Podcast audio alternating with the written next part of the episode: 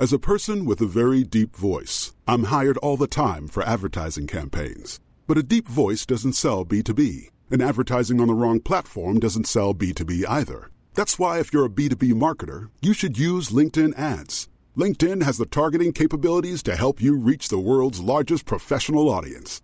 That's right, over 70 million decision makers all in one place. All the big wigs, then medium wigs, also small wigs who are on the path to becoming big wigs. Okay, that's enough about wigs. LinkedIn ads allows you to focus on getting your B2B message to the right people. So, does that mean you should use ads on LinkedIn instead of hiring me, the man with the deepest voice in the world? Yes. Yes, it does. Get started today and see why LinkedIn is the place to be to be. We'll even give you a $100 credit on your next campaign. Go to linkedin.com slash results to claim your credit. That's linkedin.com slash results. Terms and conditions apply. Hey, I'm Ryan Reynolds. At Mint Mobile, we like to do the opposite of what Big Wireless does. They charge you a lot, we charge you a little. So naturally, when they announced they'd be raising their prices due to inflation, we decided to deflate our prices due to not hating you. That's right. We're cutting the price of Mint Unlimited from $30 a month to just $15 a month. Give it a try at mintmobile.com slash switch. $45 upfront for three months plus taxes and fees. Promo rate for new customers for limited time. Unlimited more than 40 gigabytes per month. Slows. Full terms at mintmobile.com. Getting engaged is a moment worth cherishing. A one-of-a-kind ring that you design at Blue Nile can help your love sparkle. Just choose your diamond and setting. When you've found the one, you'll get it delivered right to your door. Finding the right engagement ring can be nerve-wracking. At Blue Nile, you'll have the expert guidance needed and a diamond guarantee that ensures you're getting the highest quality at the best price. Cherish all of life's moments and save up to 30% at BlueNile.com. That's BlueNile.com. Salut, c'est Cyril, je suis content de te retrouver à nouveau pour te parler d'un livre. Aujourd'hui, on va parler d'un livre qui m'a passionné, un livre que j'ai acheté et que je, voilà, je pensais qu'il allait m'intéresser. Et au final, il m'a plus qu'intéressé, il m'a passionné. Euh, je te parle de ce livre tout de suite. Allez, c'est parti.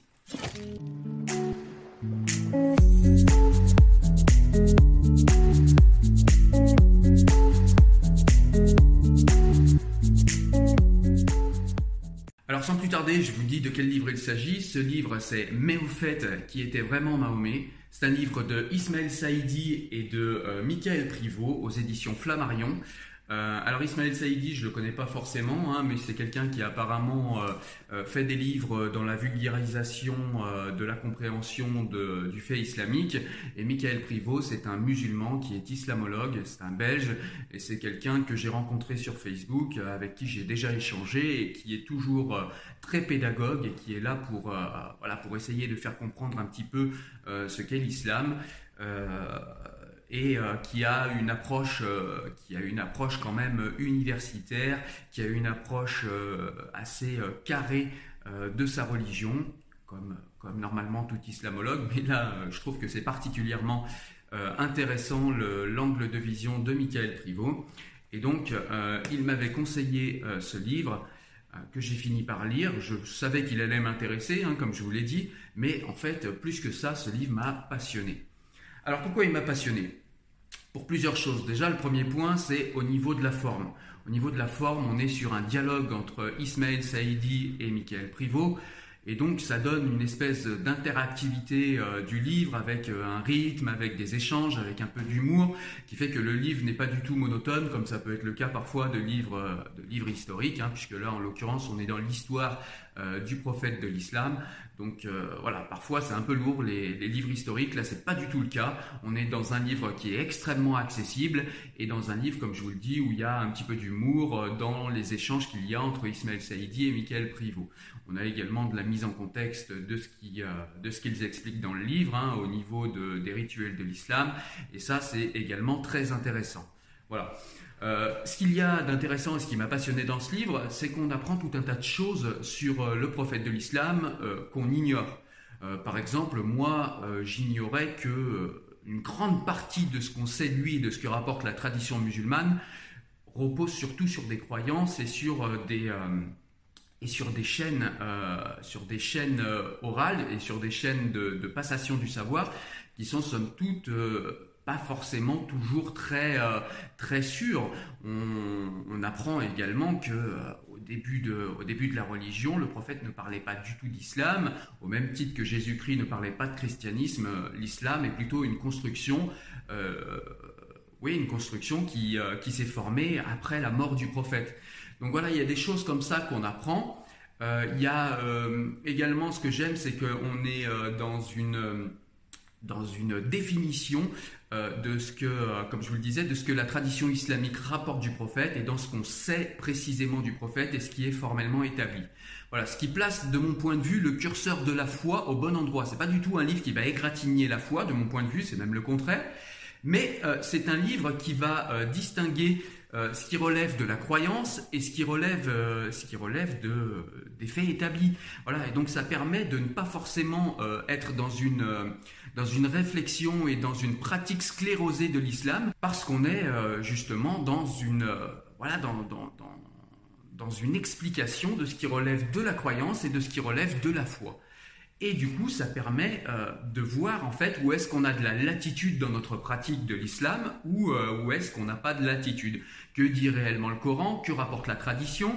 Euh, comment elle le rapporte? Est-ce que c'est sur des faits établis? Est-ce que c'est sur Est-ce que ce que rapporte la tradition c'est quelque chose qui est probable? Est-ce que de ce qu'on sait du contexte dans lequel Mohamed Mahomet a vécu euh, où Mohammed a vécu plutôt, euh, est-ce que c'est, euh, est-ce que ce que rapporte la tradition est quelque chose qui est probable? Est-ce que ça l'est pas?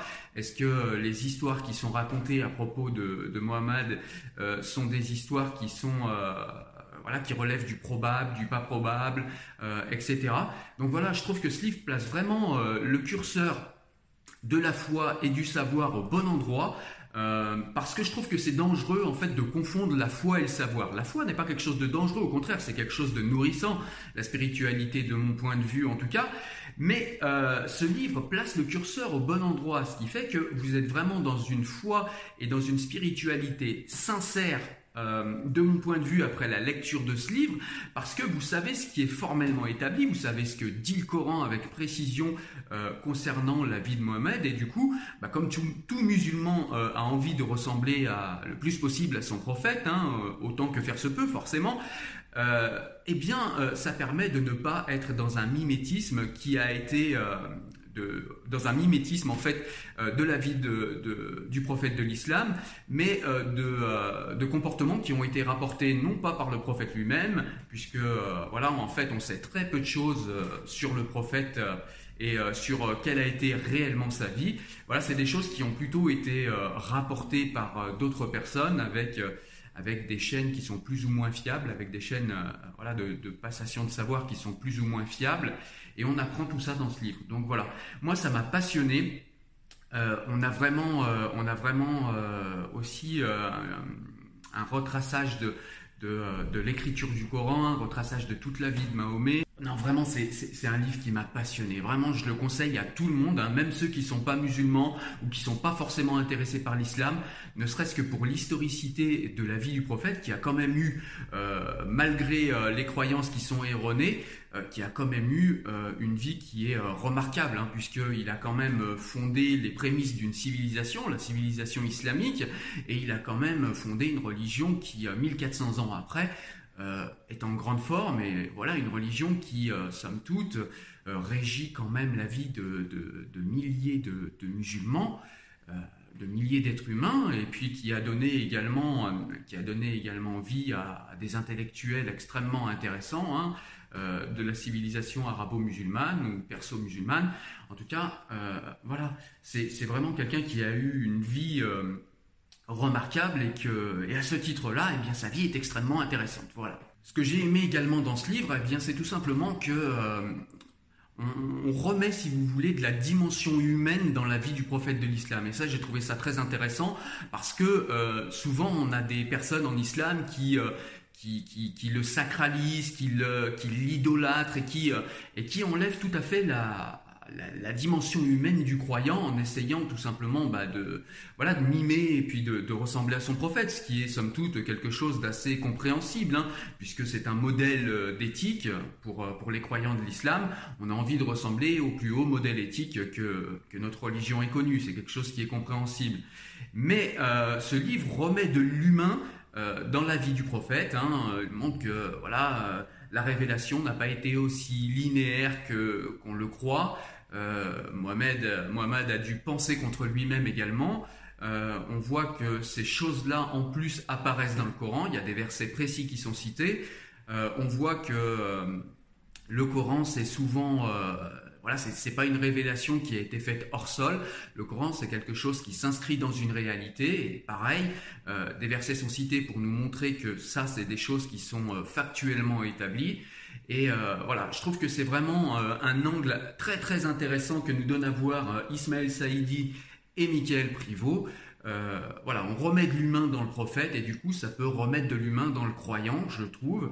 Et, la foi ne s'en trouvera pas du tout affaiblie, hein, puisque euh, puisque au contraire, c'est euh, Dieu, euh, selon le selon l'islam et puis selon les, monothéismes, Dieu s'adresse à des êtres humains. Dieu donne, pour ceux qui y croient en tout cas, hein, il y, a des gens qui y croient pas et qui pensent que, par exemple, il y a une théorie qui est qui est développée, hein, une théorie qui est développée dans le livre, où voilà certaines personnes euh, pourrait dire que effectivement le prophète Mahomet avait des problèmes psychologiques et qu'il entendait des voix parce qu'il avait, euh, il avait une détresse psychiatrique. Voilà, c'est quelque chose qui est possible. Hein. Aujourd'hui, il n'y a personne qui peut dire on sait que c'était comme ci, on sait que c'était comme ça. On est ici dans la dans le domaine de la foi, justement, dans le domaine de la croyance. Ceux qui ont foi pensent que euh, le prophète de l'islam a réellement entendu la voix de Dieu ça, ne lui empêche pas d'être pour autant un humain et d'être soumis à l'humaine condition et donc à la perfectibilité et à l'erreur. Et c'est quelque chose qui est euh, grandement euh, rétabli dans le livre.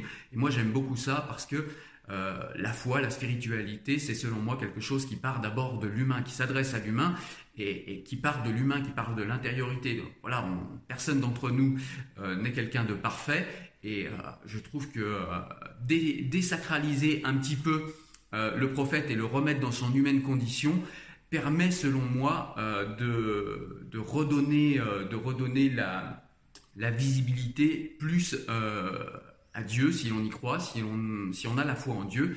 Et c'est ce que j'ai trouvé intéressant dans ce livre-là. Voilà, donc au-delà de tout ce que je vous ai dit, on apprend une foule de choses, une foule de détails historiques extrêmement intéressants tout au long de la vie prophète de l'islam.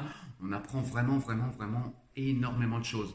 Euh, on apprend par exemple que euh, voilà, on, nous dit souvent que euh, le prophète Mahomet serait un pédophile. Voilà, ceux qui, ceux qui détestent l'islam ont souvent cette vision-là en disant que le prophète Mahomet était un pédophile, qu'il a épousé une gamine de 6 ans ou de 9 ans selon les versions. Voilà, on voit dans ce livre que c'est pas si simple, qu'il y a plusieurs, qu'il y a plusieurs hypothèses et que voilà, il y a des hypothèses qui sont plus probables que d'autres et par exemple, voilà, pour citer celle-ci, l'hypothèse du prophète pédophile euh, qui se marie avec une gamine de 6 ans n'est pas forcément euh, la n'est pas forcément la l'hypothèse la plus euh, la plus probable. Voilà, donc c'est toute une foule de choses comme ça. On va s'attaquer à des choses qui sont plus ou moins anodines, mais on va s'attaquer également à des choses qui font débat. Et ce livre nous permet d'y voir clair dans, dans ces débats-là, d'une manière calme, apaisée, factuelle euh, et, à l'aide euh, à l'aide de faits historiques. donc j'ai trouvé ce livre très très intéressant. Vraiment, je te le recommande mille fois. Ça s'appelle Mais au fait, qui était vraiment Mahomet?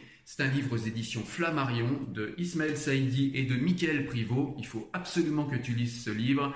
C'est un livre qui m'a passionné. Voilà. Écoute, j'espère que tu as aimé la vidéo. J'espère que je t'ai convaincu au moins de lire ce livre parce que moi, il m'a vraiment convaincu ce livre. Il m'a vraiment passionné. Voilà, écoute, j'espère que la vidéo t'a plu. Je te laisse me mettre un petit pouce bleu si c'est le cas. N'hésite pas à t'abonner si c'est toujours pas fait. N'hésite euh, pas à me soutenir sur Tipeee si tu, euh, si tu trouves que mon travail le mérite. Je te laisse également aller sur le site Enfant du siècle pour aller voir un article que je vais consacrer à ce livre et puis euh, pour d'autres conseils euh, de lecture de livres. Hein, tu vas voir, il y a des extraits, il y a des euh, conseils vidéo, des liens d'achat, des voilà, il y a tout ce qu'il faut en fait pour un bon lecteur sur ce site. Donc je te laisse aller y jeter, y jeter un œil, faire un tour.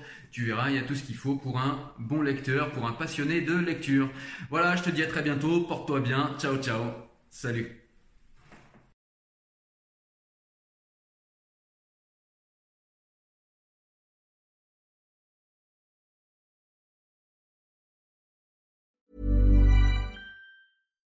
Subtle results, still you, but with fewer lines. Botox Cosmetic, out of botulinum toxin A, is a prescription medicine used to temporarily make moderate to severe frown lines, crow's feet, and forehead lines look better in adults. Effects of Botox Cosmetic may spread hours to weeks after injection, causing serious symptoms. Alert your doctor right away as difficulties swallowing, speaking, breathing, eye problems, or muscle weakness may be a sign of a life threatening condition. Patients with these conditions before injection are at highest risk. Don't receive Botox Cosmetic if you have a skin infection. Side effects may include allergic reactions, injection site pain, headache, eyebrow and eyelid drooping, and eyelid swelling. Allergic reactions can include rash, welts, asthma symptoms, and dizziness. Tell your doctor about medical history, muscle or nerve conditions including ALS or Lou Gehrig's disease, myasthenia gravis, or Lambert-Eaton syndrome and medications, including botulinum toxins, as these may increase the risk of serious side effects. For full safety information, visit BotoxCosmetic.com or call 877-351-0300. See for yourself at BotoxCosmetic.com.